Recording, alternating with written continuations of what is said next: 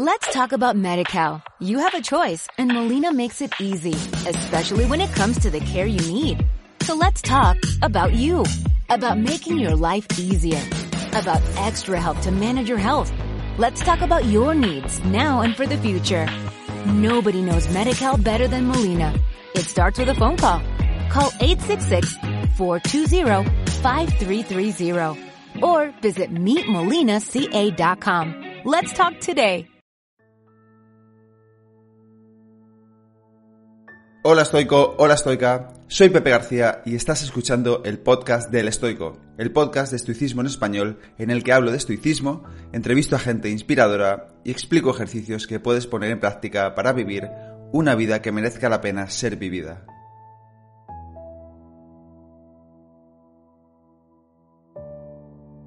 Te quiero dar la bienvenida al episodio número 63 del podcast de El Estoico, episodio en el que entrevisto a Donald Robertson, autor de un libro sobre estoicismo que me gusta muchísimo y que se titula Piensa como un emperador romano.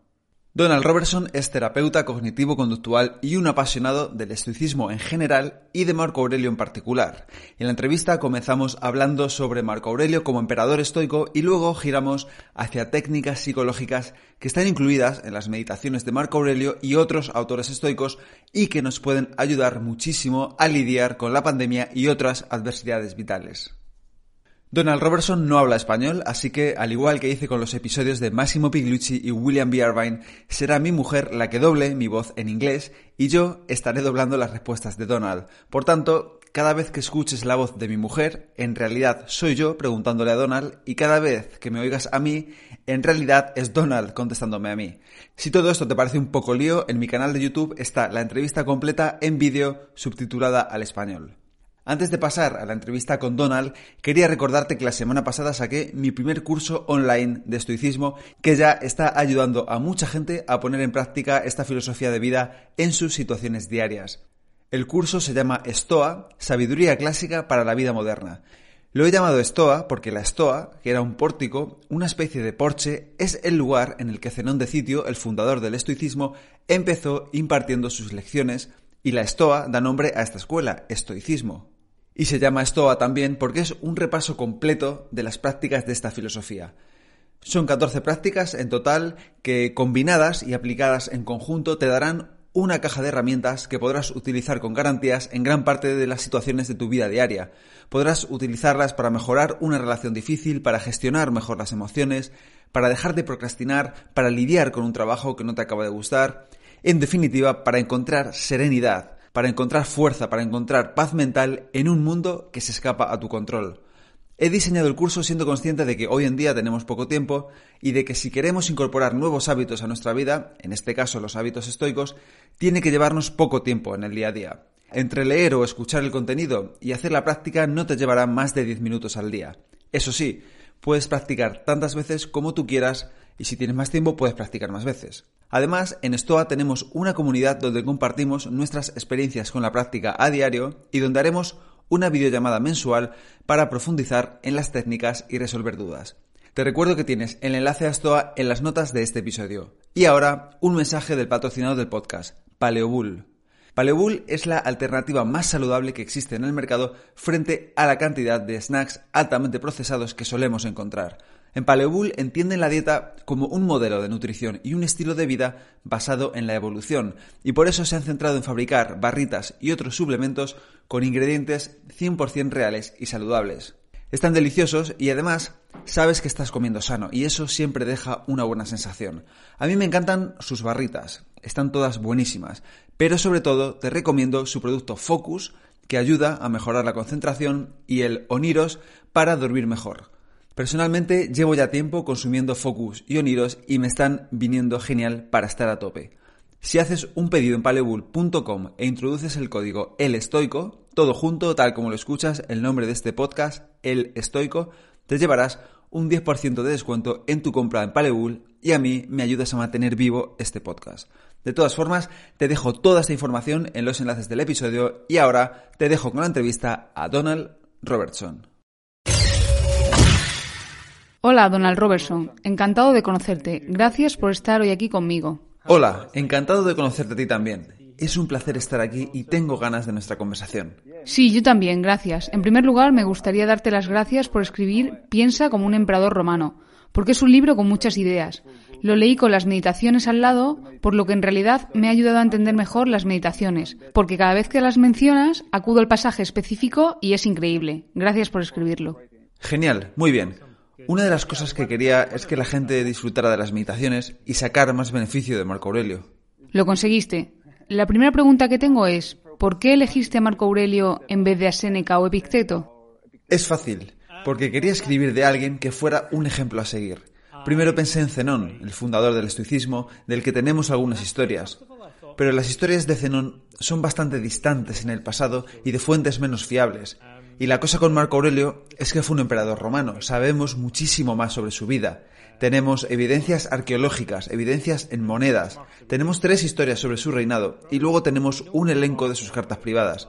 Las meditaciones son bastante personales. En el primer capítulo habla de su familia y de sus profesores, así que conocemos mucho más de Marco Aurelio que de cualquier otro filósofo estoico, y más incluso que de la mayoría de filósofos en general. También de Picteto sabemos muy poco, a Séneca lo conocemos, pero Séneca no es un modelo a seguir tan inspirador. Podría decirse que Marco Aurelio vivió de manera más consistente y acorde con las enseñanzas estoicas que Séneca. La vida conocida de Séneca entra en conflicto por alguna razón con sus escritos, así que esa es la razón por la que elegí a Marco Aurelio. Es una buena persona sobre la cual escribir. Es una de mis figuras históricas preferidas, y la otra es Sócrates, y son muy diferentes, aunque tengan muchas creencias similares. Sócrates es mucho más complejo, es un personaje polifacético. Marco, sin embargo, es más directo de alguna manera. Sí, estoy de acuerdo. Pero quizás para nosotros, digamos, seres humanos normales, puede que nos identifiquemos más con Sócrates que con Marco Aurelio. ¿No es así? Porque él era un emperador y nosotros no somos emperadores. Sí, quizás que fuera tan poderoso lo hace más difícil, pero yo pensaba que quizás te identificarías más con Marco, porque Sócrates es una persona extraña, es muy complicado, e incluso a los griegos les gustaba decir que Sócrates era atopos en griego, lo que significa algo así como un bicho raro, un marciano, como si él no perteneciese a Atenas. Así que le encontraban desconcertante, un excéntrico que diríamos hoy en día en inglés, por lo que creo que, aunque Marco fuese incluso muy poderoso, tenía más los pies sobre la tierra. ¿Qué es lo más fascinante que has encontrado en Marco Aurelio? ¿Qué es lo que más te gusta de él? Es algo muy general. Solo el hecho de que en las meditaciones casi podemos oír y ver su mente, puesto que es privado, y nos está hablando de su viaje psicológico personal. Es como leer el diario personal de alguien, de alguna manera, o las notas del terapeuta. Así que aprendemos muchísimo sobre la aplicación de la filosofía estoica, de los problemas de la vida, y de una forma personal, casi como si pudiéramos imaginarnos allí mismo, junto a él. Llegamos a conocerlo como individuo, y encontré eso fascinante. Y si te refieres a cosas específicas en su vida, encuentro muchas, muchas cosas. Encuentro interesante que Marco no tuvo entrenamiento militar, hasta donde sabemos, estoy bastante seguro de ello. Era como un burócrata, un político de carrera, que diríamos. Y después, probablemente por el hecho de que su hermano adoptivo muriese, se quedó al mando, tomando el control operativo del ejército más grande jamás visto en la frontera romana. Más de 140.000 hombres bajo su mando en la frontera del Danubio, y eso es muchísima gente. Es difícil de imaginar y debió sentirse fuera de lugar, el ejército pensando, ¿quién es este tipo? ¿Será buen líder? Pero al final, por lo que sabemos, se ganó el respeto de las legiones romanas, y realmente lo aceptaron como su comandante jefe. Una de las cosas intrigantes de Marco Aurelio es que decía que tenía mal temperamento, tenía dificultades con la ira. De hecho, en las meditaciones habla mucho sobre la ira. Es uno de los principales temas en el libro, y creo que si miramos muy de cerca tendremos la impresión de que Marco Aurelio veía a su padre adoptivo, Antonino Pío, su emperador predecesor casi como el emperador perfecto, y creo que vio a Adriano, aunque Marco principalmente lo vio al final de su vida, como un mal emperador, un tirano. Y creo que Marco sentía que él era algo intermedio entre ellos dos. Sentía que quizás podía tener mal temperamento como Adriano, que podía ser corrompido por los sofistas y adulador como Adriano, y luchaba intentando ser menos como Adriano y más como Antonino Pío. Y creo que ve el estoicismo como una forma de ayudarle a llegar a parecerse más a Antonino Pío. Creo que para Antonino Pío era algo por naturaleza, no creo que necesitase entrenarse en el estoicismo, era algo natural, porque era un emperador muy sereno, incorrupto y reflexivo. ¿Y qué hay de Trajano? He leído una trilogía sobre Trajano y encuentro similitudes entre Trajano y Marco Aurelio, ¿no crees? Sí, eso es muy interesante en realidad, más que con Adriano. Marco menciona a Trajano muy brevemente. Quizás tenía algo en común con él. Probablemente sí. A Adriano creo que no le gustaba realmente Roma. Sentía que no encajaba.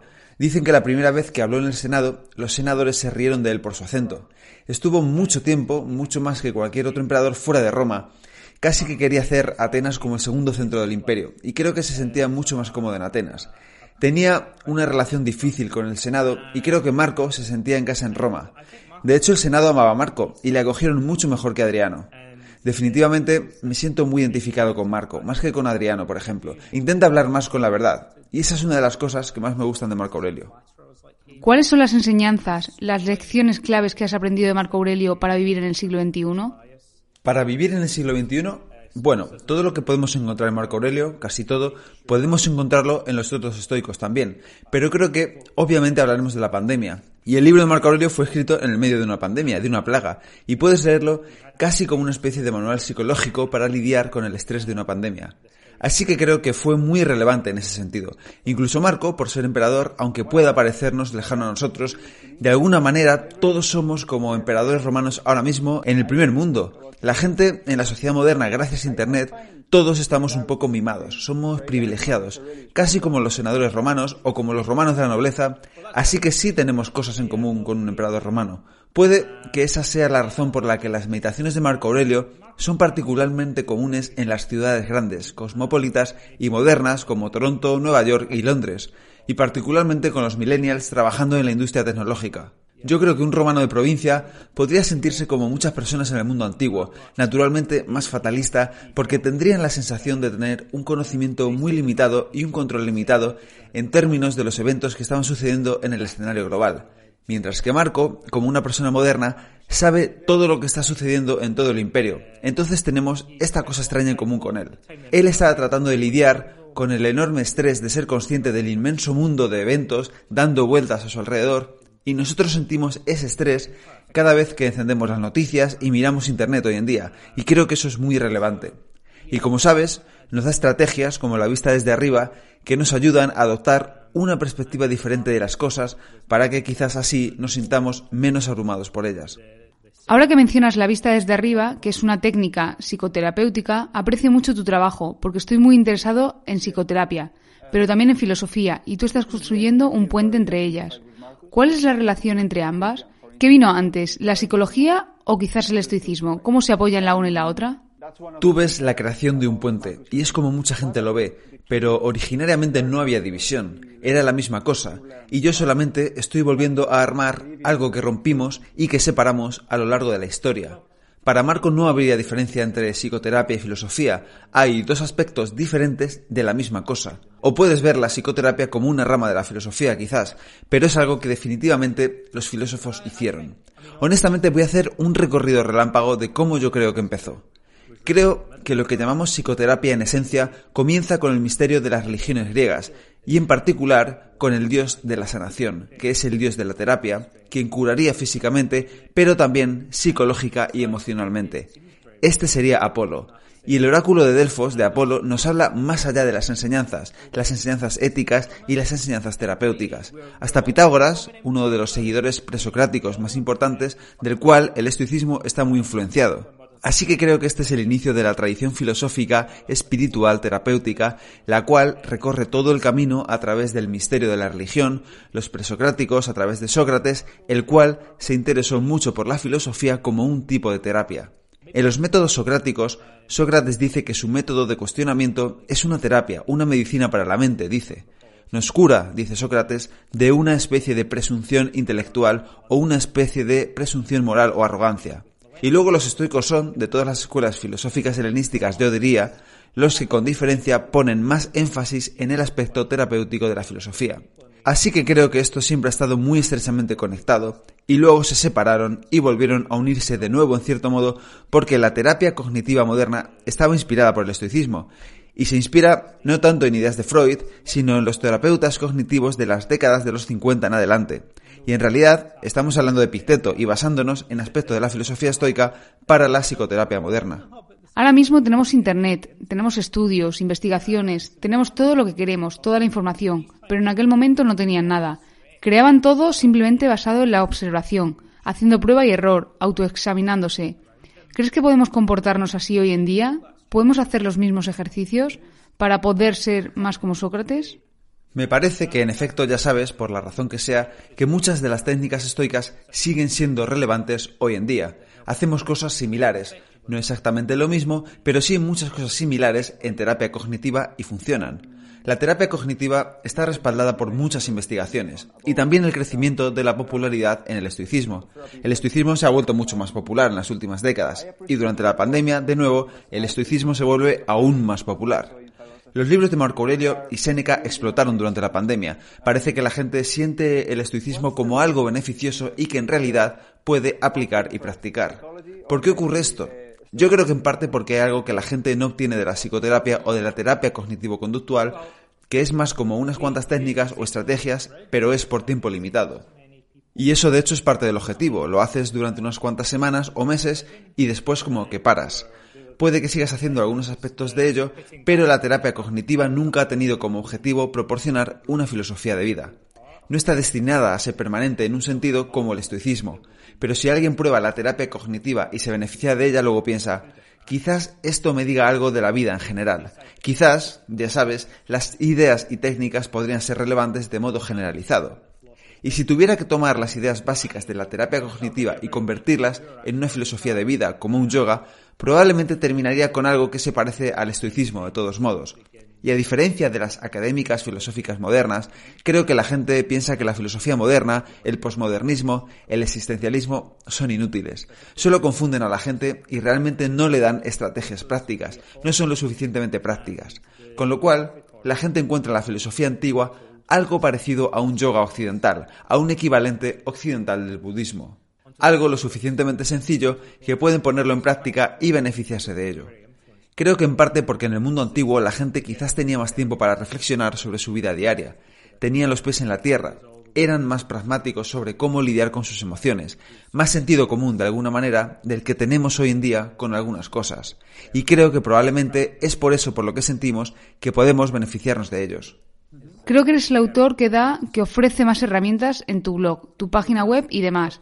Y tengo curiosidad por cuál es tu rutina diaria estoica o tus hábitos diarios estoicos que implementas en tu vida. ¿Tienes una rutina específica o depende del día?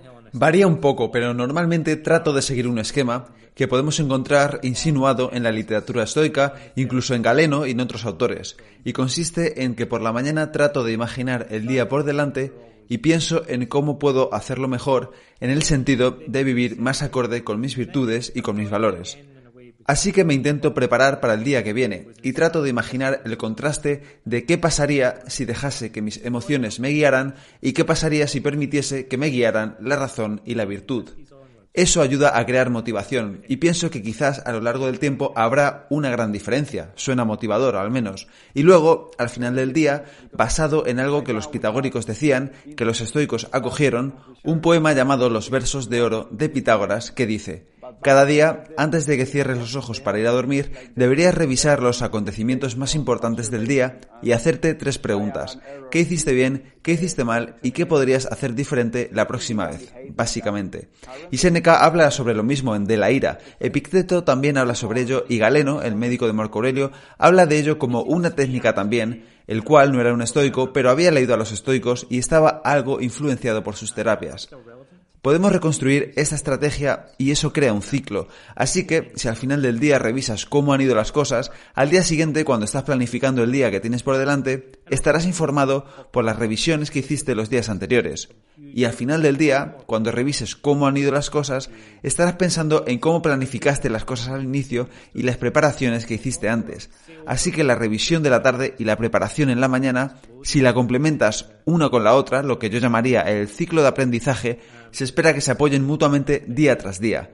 Y luego otras técnicas conectan, se ajustan dentro de este esquema. Con frecuencia hago la vista desde arriba o practico la atención plena estoica durante todo el día. Solo intento observar mis juicios de valor. Diría que muy ampliamente trato de observar cómo se relacionan mis pensamientos, acciones y sentimientos y cómo se influyen entre sí, pero en particular cómo mis juicios de valor podrían estar influyendo en mis emociones y en mi comportamiento. ¿Y lo haces todo mentalmente o lo escribes? Sí, por lo general mentalmente. Lo digo porque si voy a la cama e intento hacer estos ejercicios me quedo dormido, así que quizás para mí es mejor escribirlo. Puede ser, varía para cada persona, y de hecho Sócrates habla sobre algo como esto. Creo que podría estar en la República de Platón y menciona, es una buena manera de dormirse, como que él pensaba que te ayuda a dormir mejor. En la terapia de hoy tenemos una especie de sentimientos encontrados sobre clientes que escriben muchas cosas, como escribir un diario y esas cosas. Escribir un diario generalmente es muy popular, pero para ciertas personas puede ser de poca ayuda, porque podría alimentar lo que llamamos el pensamiento rumiante, el cual puede contribuir a la ansiedad y a la depresión. Si mantienes tu diario como algo conciso, para muchas personas es algo bueno. La gente que toma muchas, muchas, muchas notas están pensando demasiado muchas veces. Y a veces en terapia tengo que decirle a la gente que dejen de escribir un diario y que dejen de escribir tanto. Depende de su personalidad, ya sabes, de si tienen algún tipo de problema de salud mental. Cuando dices que planeas tu día, ¿haces también algún tipo de premeditatio malorum? ¿O simplemente piensas, voy a hacer esto hasta esta hora o a esta hora?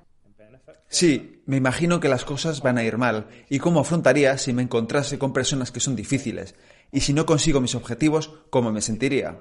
Así me preparo de antemano para afrontar los contratiempos con ecuanimidad. Contemplo mi propia mortalidad bastante.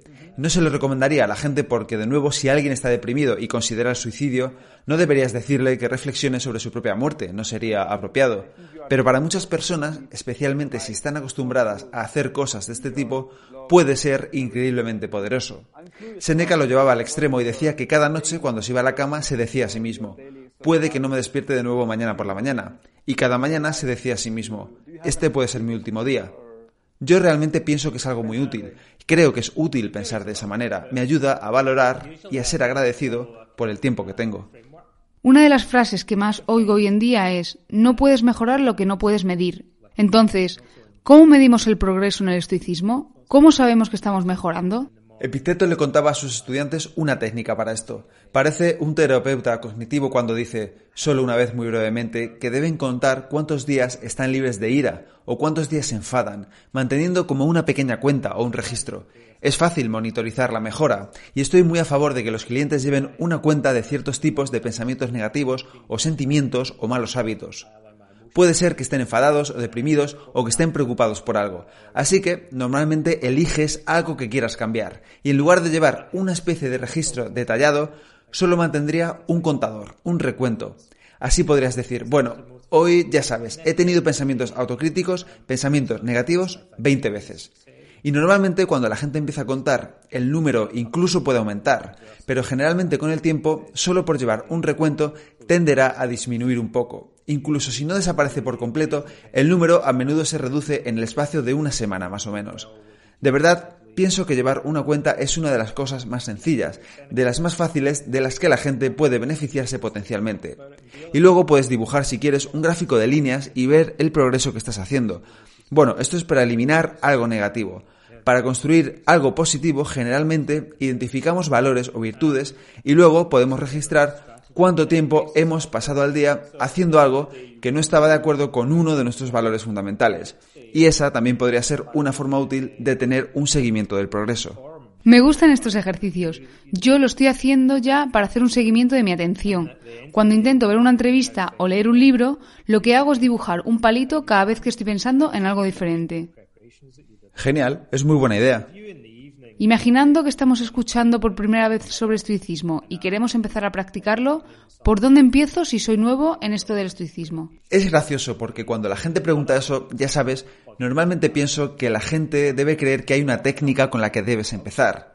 Y en realidad me encantan las técnicas psicológicas, pero voy a decir algo un poco diferente que se debe en parte a que he observado a muchas personas aprender sobre estoicismo.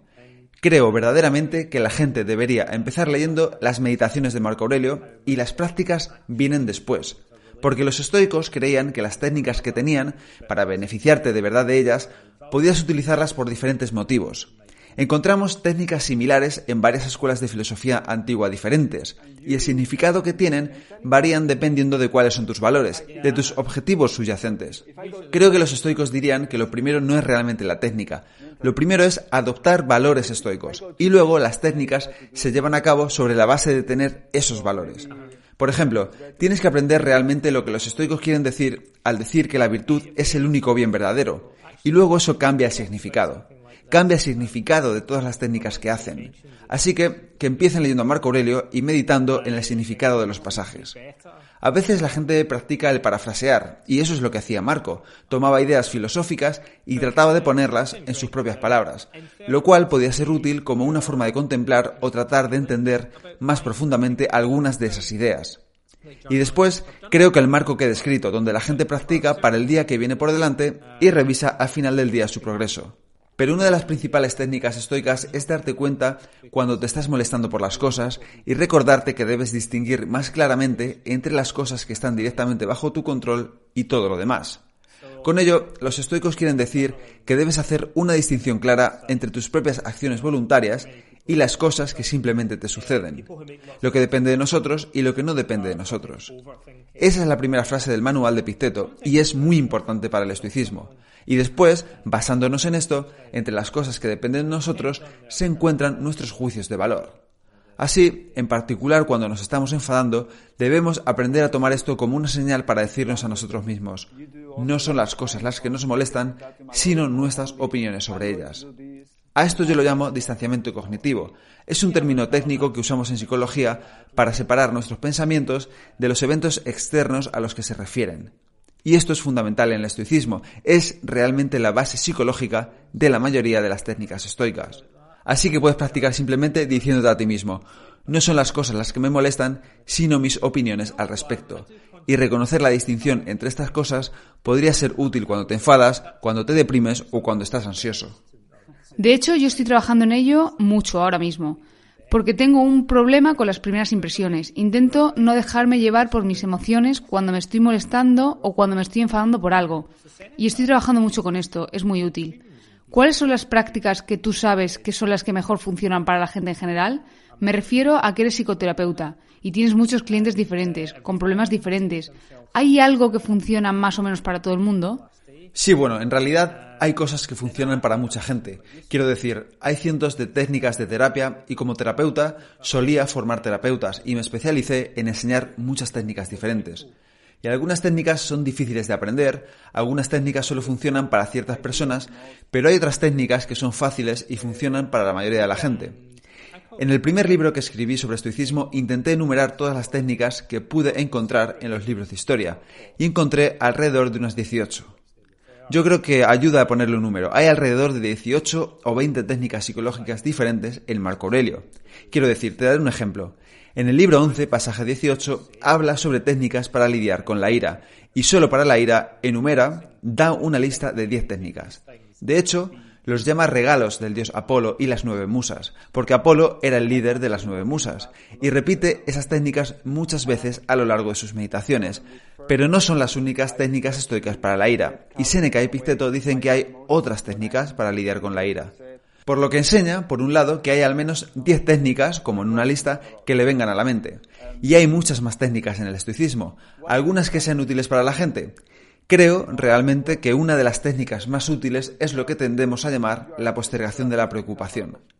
En psicología se llamaba originariamente método del control de estímulos, donde se gestiona la preocupación, pero la mayoría de la gente lo llama postergación de la preocupación y en realidad es útil no solo para la preocupación, sino también para cualquier tipo de pensamiento extendido, lo que los psicólogos llamarían pensamiento perseverante, que es cuando piensas en algo durante demasiado tiempo. Preocuparse es una forma de pensar en algo durante un periodo de tiempo largo. También la rumiación. Te recordará el pasado, quizás si estás deprimido, y también la ira, la rumiación con la ira, donde tienes fantasías de venganza y pasas horas pensando en todas las formas diferentes en las que se la vas a devolver a la gente que te molestó. Esta es una forma de pensamiento perseverante, y Epicteto habla de algo muy similar, y en realidad los pitagóricos y otros filósofos clásicos también tenían ideas similares. Hay un psicólogo llamado Tom Borkovec en América que es un experto en la preocupación y él popularizó esta técnica. Se utilizó con estudiantes en los 80 y creo que en los primeros estudios de investigación en el método encontraron que los estudiantes que siguieron este método en el instituto en América redujeron la intensidad, frecuencia y duración de episodios de preocupación como a la mitad en el espacio de una o dos semanas. Y todo lo que tienes que hacer es, primero, darte cuenta cuando te estés empezando a preocupar o empezando a rumiar. Y tienes que buscar señales que te lo indiquen. En realidad es mejor si puedes notar señales que no hayas notado antes y pillarte a ti mismo incluso antes. Puedes darte cuenta que te estás empezando a fruncir el ceño cuando te preocupas. O quizás te des cuenta que empiezas a mirar hacia la nada o que mueves las manos, por lo que tienes que buscar cosas que te digan que estás empezando a ir hacia esa forma de pensar. Entonces podrías tomar nota, quizás en un trozo de papel o en el ordenador, sobre qué estás pensando o qué te preocupa, y hazlo de una forma muy concisa. Te estás preocupando por el dinero, o si quieres vengarte, si estás enfadado, puedes pensar cosas como quiero matar a mi jefe en el trabajo o algo así. Entonces lo doblas y lo pones en otro sitio y te dices, más tarde vuelvo a esto. La habilidad que estás desarrollando, la habilidad cognitiva, es la capacidad de notar el pensamiento inicial automático y suspender o retrasar tu respuesta al mismo hasta que llegue un momento específico, al que llamamos momento de la preocupación, en el que te sientas en un momento determinado, normalmente a la misma hora cada tarde, y decides si sigue mereciendo la pena pensar sobre el problema y si lo haces será de una forma más calmada, más racional y más controlada. Esta es una técnica muy poderosa y muy simple que la gente puede utilizar para muchos problemas distintos. Hay otras técnicas simples, pero el problema con las técnicas simples es que la gente necesita de verdad entender el concepto, por lo que a veces es necesario hacer un poco de coaching, explicarlo un poco, pero por ejemplo, una de las técnicas más poderosas es la distancia cognitiva. Y hay muchas formas de hacerla, pero una de ellas es, cuando notes que te estás enfadando, te dices a ti mismo, me estoy dando cuenta de que Donald se está diciendo a sí mismo, esto es un desastre, o el pensamiento automático que sea. Puedes expresarlo en tercera persona, como si estuvieras observando a alguien pensando eso, y lo describes más despacio, por lo que así estarás bajando el ritmo de tus pensamientos y lo ves como si fuera un evento que está allí, como un objeto. Y dices, oh, me estoy dando cuenta de que Donald está teniendo este pensamiento. Me estoy dando cuenta de que Donald se está diciendo a sí mismo, joder, eso es terrible, o algo así. Es como si tú ahora estuvieras observando al pensamiento en vez de sumergirte tú mismo en él. Es un cambio sutil de perspectiva, algo difícil de describir, pero en realidad es muy sencillo y es una técnica muy, muy poderosa. ¿Funciona mejor en tercera persona? Sí, a menudo. No tienes por qué hacerlo de esa forma, pero a mucha gente le ayuda a cambiar de perspectiva, sí. Simplemente para diseccionar la técnica. Creo que mi problema es darme cuenta de que me estoy enfadando. Cuando pasa, entonces me doy cuenta, oh, me he enfadado. Pero cuando está pasando ahora mismo, ¿hay alguna forma de entrenar ese músculo de darme cuenta que me estoy enfadando para este problema específico? Sí, es algo que me interesa mucho. Creo que esa es una de las cosas más importantes, ¿no? Más importante que las técnicas en realidad. Mucha gente superaría la ira o cualquier otro problema simplemente dándose cuenta antes. Y ahí tenemos un punto ciego donde no nos damos cuenta. Por lo que la primera cosa que te diría es, has dicho que para ti es difícil darte cuenta de cuando estás empezando a enfadarte, ¿no? Pero quizás otras personas lo ven de forma distinta. Tal vez otras personas pensarán, que va, es obvio cuando te estás enfadando. Cuando miras a otras personas, puedes mirarlos y pensar, este chico obviamente está empezando a molestarse. Como que a veces es obvio, ¿Y cómo lo sabes? Bueno, la expresión facial ha cambiado un poco, función del ceño, como que se queda embobado un poco más. Incluso en el teléfono, si no pudieras verme y te estuviera hablando ahora mismo así, tal vez empieces a darte cuenta de si estaba hablando de manera diferente o estaba empezando a sonar molesto. Y podrías decir, no me di cuenta que me estaba molestando, pero alguien podría decir, bueno, era bastante obvio, lo podía oír en tu voz, tío, ¿verdad? Así que la primera cosa es animarse a uno mismo a pensar, puede que realmente haya señales obvias que otra persona podría ver. Y luego empezar a estar atento un poco más a estas señales. Creo que el truco en realidad es decirte a ti mismo, quizás esto es más obvio de lo que yo creo. El movimiento de mis ojos es diferente, mi expresión facial es diferente, el sonido de mi voz es diferente. ¿Me estoy diciendo cosas diferentes a mí mismo? Hay que mirarlo y estudiarlo desde esa perspectiva. Creo que potencialmente ayuda mucho. Sabemos por investigaciones en este área que mucha gente lo primero que nota es tensión física y muchos dicen, me empiezo a notar tenso en mi cuello y mis hombros cuando comienzo a enfadarme, por lo que empieza a buscar cuidadosamente señales muy sutiles de tensión física. Eso haré, muchas gracias. Y para terminar esta parte de la entrevista, la última pregunta sobre prácticas estoicas en tiempos de pandemia, donde posiblemente estamos enfrentándonos a un segundo confinamiento y vamos a pasar mucho tiempo en casa, ¿Cómo podemos enfrentarnos a eso cuando todo parece estar fuera de nuestro control, al menos durante el tiempo que llevamos? Te contaré una cosa extraña sobre la pandemia. Cuando la pandemia empezó, todo el mundo empezó a preguntarme, ¿cómo lidiaron los estoicos con una pandemia? Porque no esperábamos una pandemia. ¿Cómo lidiaron los estoicos con ella? Y yo diría, mira, lo primero de todo, lo extraño aquí, es que los estoicos se prepararon para ella años antes. Una de las cosas que los estoicos hacen es prepararse con tiempo para las típicas catástrofes. ¿Sabes? Bill Gates sería un buen ejemplo de alguien que nos estaba diciendo desde hace años que probablemente habría una pandemia, por lo que realmente no es una sorpresa. Estas cosas pasan a lo largo de la historia y un buen estoico habría pensado, quizás un día haya una pandemia, ¿cómo voy a lidiar con ella? Estará fuera de mi control, por lo que debería aceptarla y tratar de sacar lo mejor de la situación. Y tú ahora podrías decirme, eso no me ayuda demasiado, Donald, porque ya es demasiado tarde para hacer eso, estamos en medio de la pandemia. Y yo te diré, sí, pero seguramente pasarán más cosas en el futuro, incluso cuando esta pandemia termine, si vives lo suficiente, a lo mejor ves otra un día. Habrá otros problemas de salud, problemas económicos en el futuro, las típicas cosas que pasan a lo largo de la historia, y un estoico diría, esto es una buena oportunidad para prepararme para otras adversidades o inconvenientes que pueden venir en el futuro, para prepararnos quizás para pandemias peores que puedan ocurrir en el futuro, ya que sabemos que es posible. Otras cosas que podemos hacer para lidiar con esta pandemia son, te dirían los estoicos, primero de todo practicar la gratitud, y Marco Aurelio te lo dice de una forma muy bonita. Creo que es uno de sus pasajes más bonitos, muy interesante, y él dice que la mayoría de la gente suele pensar en cosas ausentes como si estuvieran presentes, por lo que gente imaginando que no tiene cosas como si las tuvieran, fantasean con que las tienen. Y dicen, oh, ojalá tuviera un Ferrari, ojalá tuviera una gran piscina, ojalá tuviera el último iPhone y cosas así, por lo que se imaginan cosas ausentes como si estuvieran presentes. Y Marco Aurelio dice, eso causa sufrimiento, porque nos hace darnos cuenta de la diferencia entre fantasía y realidad porque deseamos demasiadas cosas. Pero todos tendemos a hacer eso, y añade, sin embargo, deberíamos hacer un esfuerzo por hacer lo contrario. Y eso es algo que normalmente la gente no hace, que es imaginar la ausencia de cosas que en realidad sí están presentes.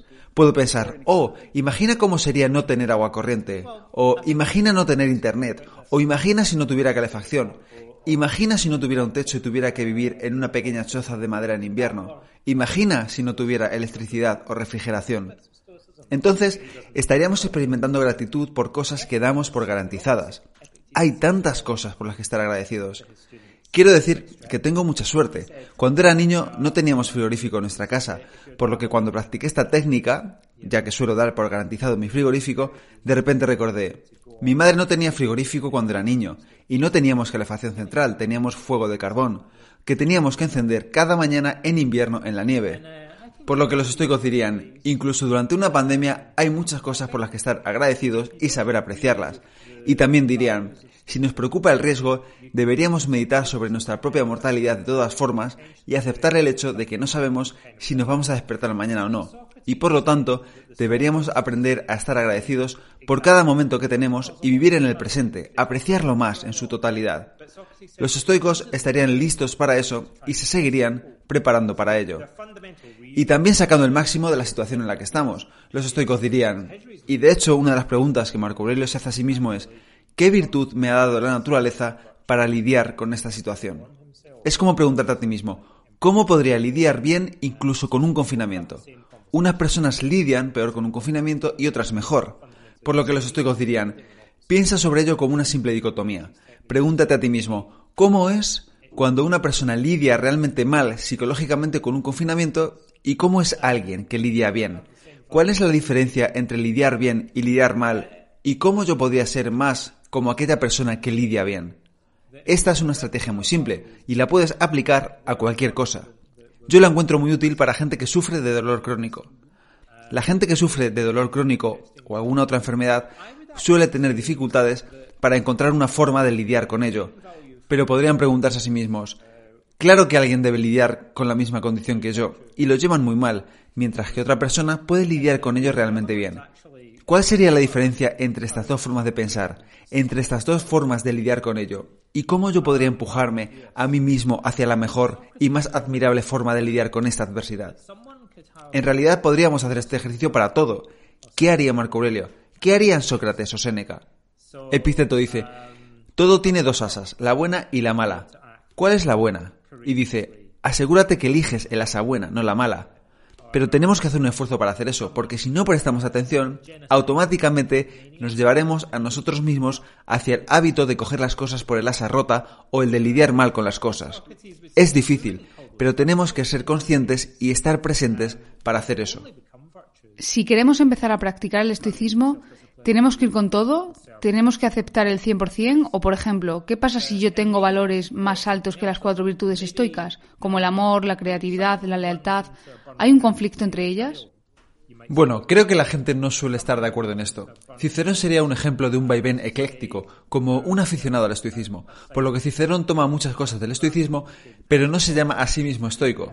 Epiceto dice lo contrario. Epiceto dice que o todo o nada a sus estudiantes. Es bastante estricto. Dice, mira, si eres un aficionado en esto, no funcionará. Necesitas ir con todo si quieres ser un estoico. Yo puedo verlo un poco de las dos formas. Creo que si no estás de acuerdo con los valores del estoicismo, puedes usar las técnicas y beneficiarte de ellas, pero potencialmente estás haciendo algo distinto. Es como Sócrates que dijo, los sofistas suenan como filósofos muchas veces, hablan mucho de la virtud, pero la razón por la que lo hacen es para tratar de impresionar a la gente. La razón fundamental por la que lo hacen es diferente. Mientras que Sócrates lo hace porque quiere ser sabio y virtuoso, quiere transformarse a sí mismo y no impresionar a los demás. Y dice, los dos tenemos las mismas conversaciones, decimos cosas parecidas, pero lo hacemos por razones fundamentalmente distintas. Vamos en direcciones opuestas cuando utilizamos estas técnicas. Por lo que a lo mejor sí hay alguna diferencia en ese sentido. Si no tienes los mismos valores, creatividad y demás, los estoicos dirían que si reflexionamos sobre nuestros valores lo suficiente, tienen confianza en que llegaremos a conclusiones similares. Lo de la creatividad es interesante. Diría que en realidad el valor principal para los estoicos es la sabiduría. La principal virtud es la sabiduría. Y las demás, en particular coraje y autodisciplina o templanza, son más ambiguas, porque Sócrates ya lo mencionó, y que alguien que podría aparentemente tener coraje y autodisciplina y ser vicioso, por lo que un ladrón podría aparentar actuar con coraje o un maníaco genocida y un malvado dictador podría tener autodisciplina. Y Sócrates diría que no lo llamaríamos virtudes en este caso, que solo son virtudes si el coraje y la disciplina son utilizadas al servicio de la sabiduría y la justicia. Y quizás deberíamos llamarlo de otra forma. A lo mejor de alguien que entra en una casa ardiendo para salvar a un niño se puede decir que es valiente, pero de alguien que entra en una casa ardiendo para salvar un autógrafo de David Hasselhoff no dirías que es valiente, sino estúpido o imprudente o que sus prioridades no están bien, ¿no? Por lo que Sócrates diría que este tipo de audacia solo se convierte en una virtud como el coraje cuando actúa al servicio de la sabiduría o de la justicia. Y creo que ocurre lo mismo con la creatividad.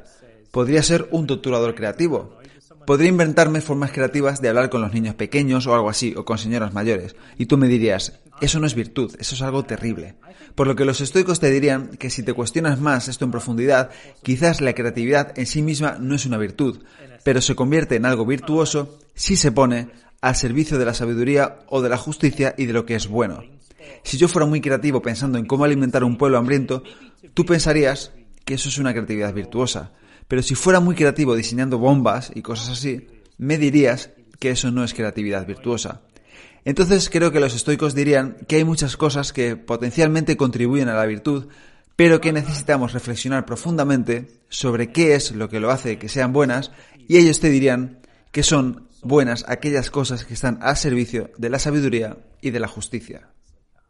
Curioso, nunca había pensado así sobre ello, pero es verdad, sí. Y ya solo dos preguntas más para terminar la entrevista. Una es que hemos hablado sobre los sofistas y otra gente que habla no buscando la verdad, sino para tener la razón e impresionar a los demás. ¿Crees que en la actualidad hay sofistas en el mundo?